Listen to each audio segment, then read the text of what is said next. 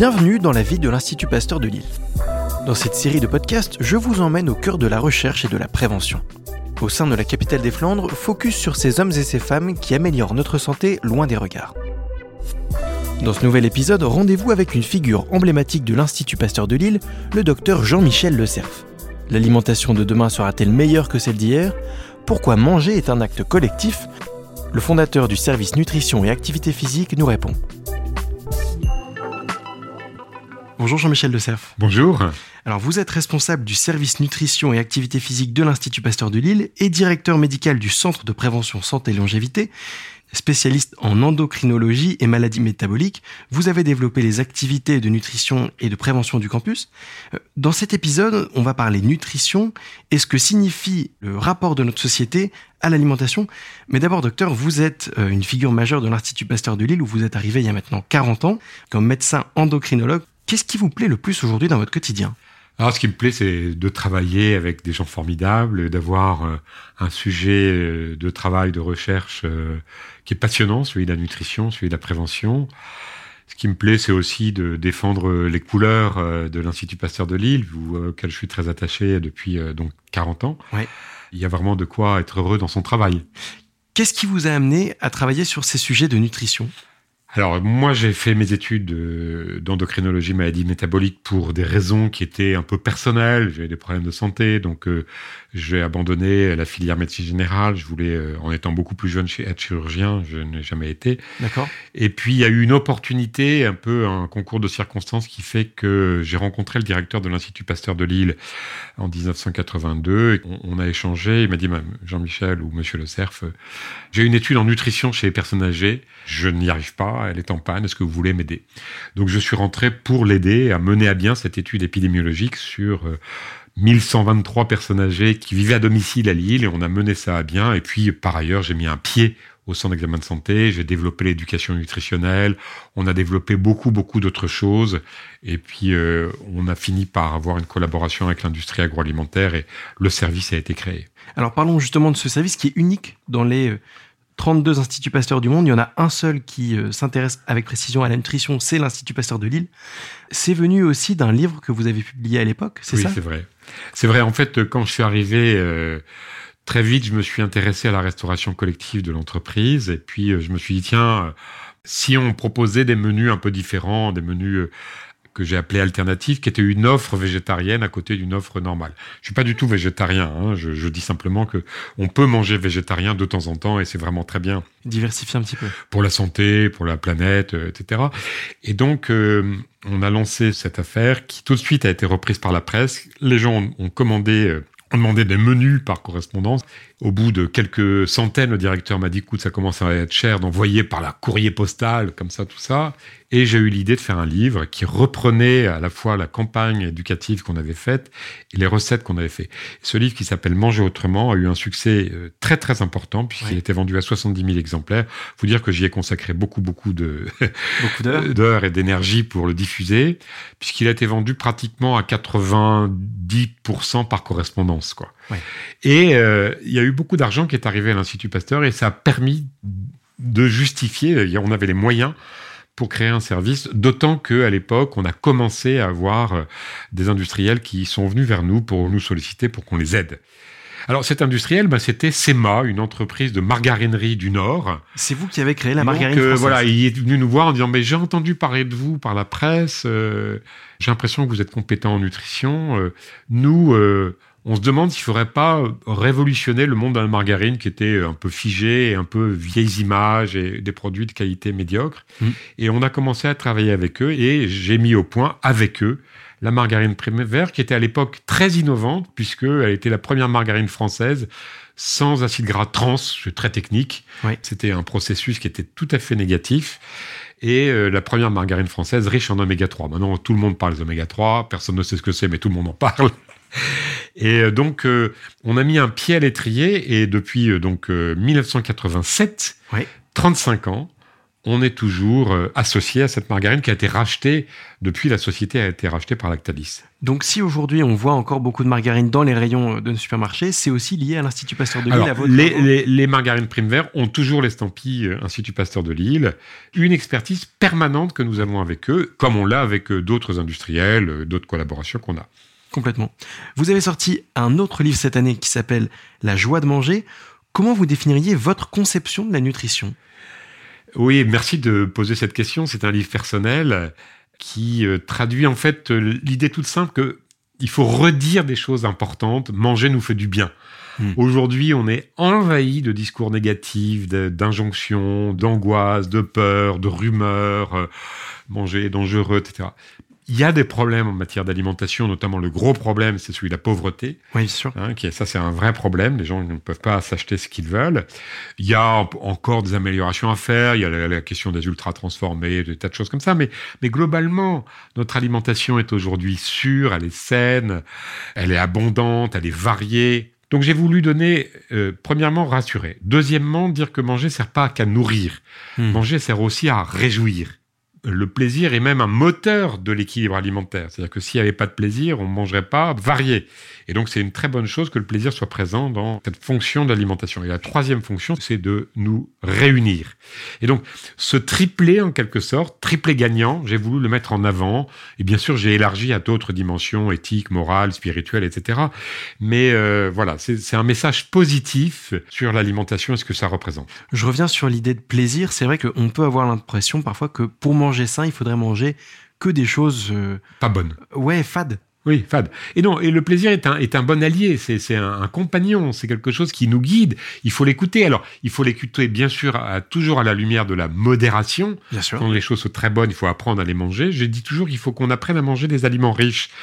Apprendre à les manger en petite quantité avec plaisir. Mais tout va bien.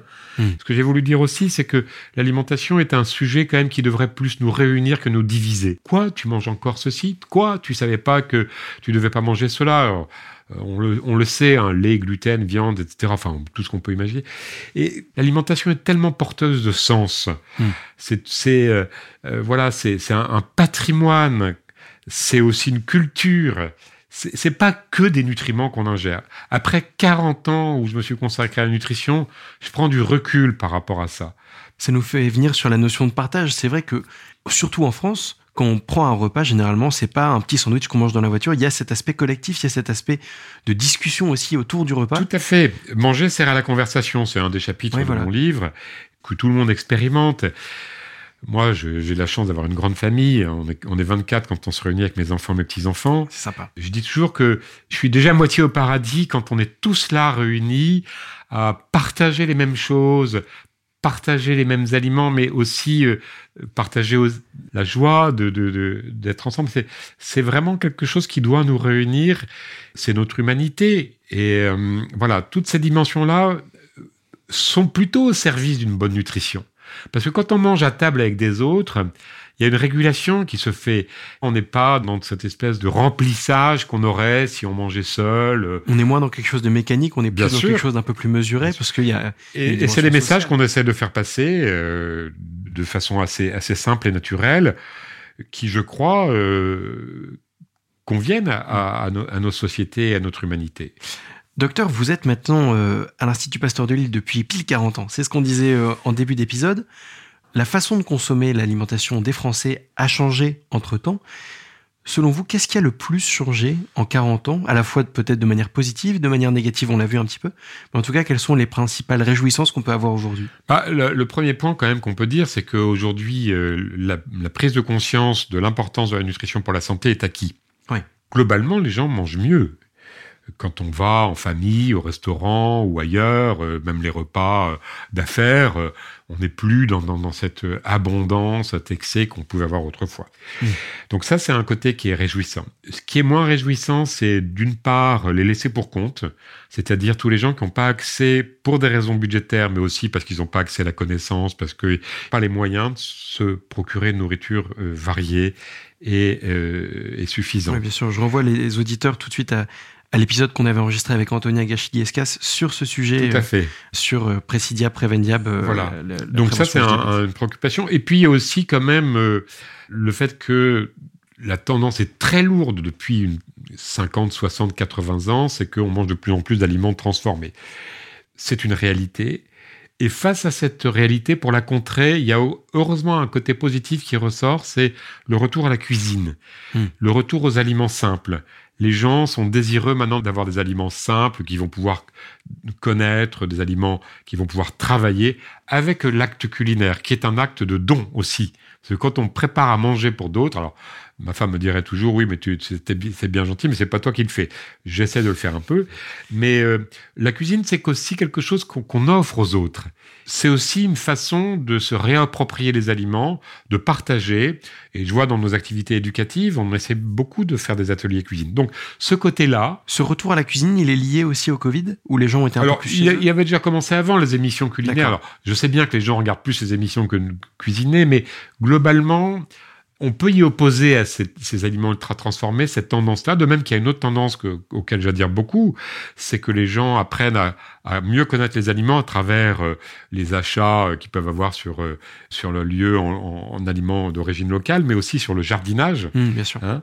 et beaucoup de gens commencent à être sensibles à ça. Et ça, c'est un petit peu le contrepoison, si je puis dire, des ultra transformés, qu'il faut pas rejeter en bloc parce que on est une société où les gens vont pas passer 4 euh, heures par jour à cuisiner et donc euh, il y a d'excellents produits transformés faits par l'industrie. C'est il y a pas il faut pas euh, accuser l'industrie de tous les maux, mais parfois on pourrait lui donner un petit peu un coup de pied parce que elle peut faire mieux.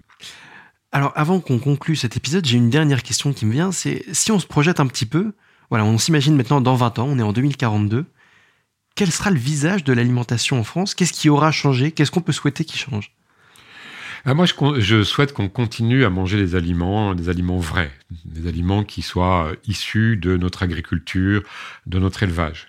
Je crains beaucoup ces tendances qui, euh, sous couvert d'écologie, vont nous conduire à avoir des aliments qui seront fabriqués dans des usines. La viande dans les de usines. La viande euh, in vitro, sur des cultures cellulaires ou des pseudo-produits laitiers issus de la fermentation de précision c'est-à-dire des micro-organismes à qui on va faire fabriquer des protéines laitières qu'on mettra ensuite euh, dans des préparations avec de l'eau et on dira c'est du lait alors que c'est pas du lait. Donc ça, ça c'est quelque chose que je crains parce que on va y perdre un peu notre âme.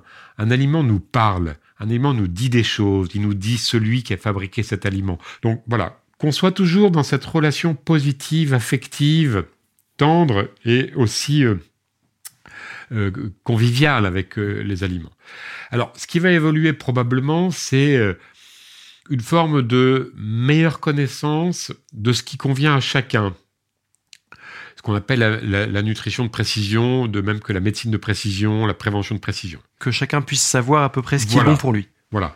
Mais euh, globalement, on se rend compte que ce qui est bon pour l'immense majorité prédomine. Nos études montre que ce qu'on appelle la diète méditerranéenne équilibrée, hein, qui est le prototype de la bonne alimentation, fait du bien pour 95% des sujets, des mmh. personnes, dans 90 ou 95% des maladies. Et donc, on a quand même, euh, voilà, euh, un patrimoine, un socle commun qui est bon pour tout le monde, qui est énorme. Jean-Michel Le Serre, j'ai une toute dernière question qui, pour le coup, est peut-être un peu plus intime. J'imagine que quand on écrit autant, quand on a autant envie de témoigner, on se pose parfois la question de tiens, qu'est-ce qu'on retiendra de moi? Qu'est-ce que vous aimeriez qu'on retienne de vous pour l'Institut Pasteur de Lille? Ah, Rien du tout. Non, non, il faut pas avoir le culte de la personnalité. Moi, je suis pas, je suis, pas grand-chose. Non, mais je, pense que il y a deux choses qui sont importantes dans la vie. C'est la bonté qu'on peut avoir pour les autres. Oui. Et la joie qu'on peut exprimer. Et ça, j'espère l'avoir transmis à travers euh, ma façon de vivre et d'être et puis euh, c'était aussi le titre de mon livre. Et je demande souvent la joie et la bonté. Merci beaucoup Jean-Michel. Merci. Merci d'avoir écouté cet épisode. Vous êtes un particulier, une entreprise, vous voulez soutenir l'Institut Pasteur de Lille N'hésitez pas à vous rendre sur le site pasteur-lille.fr.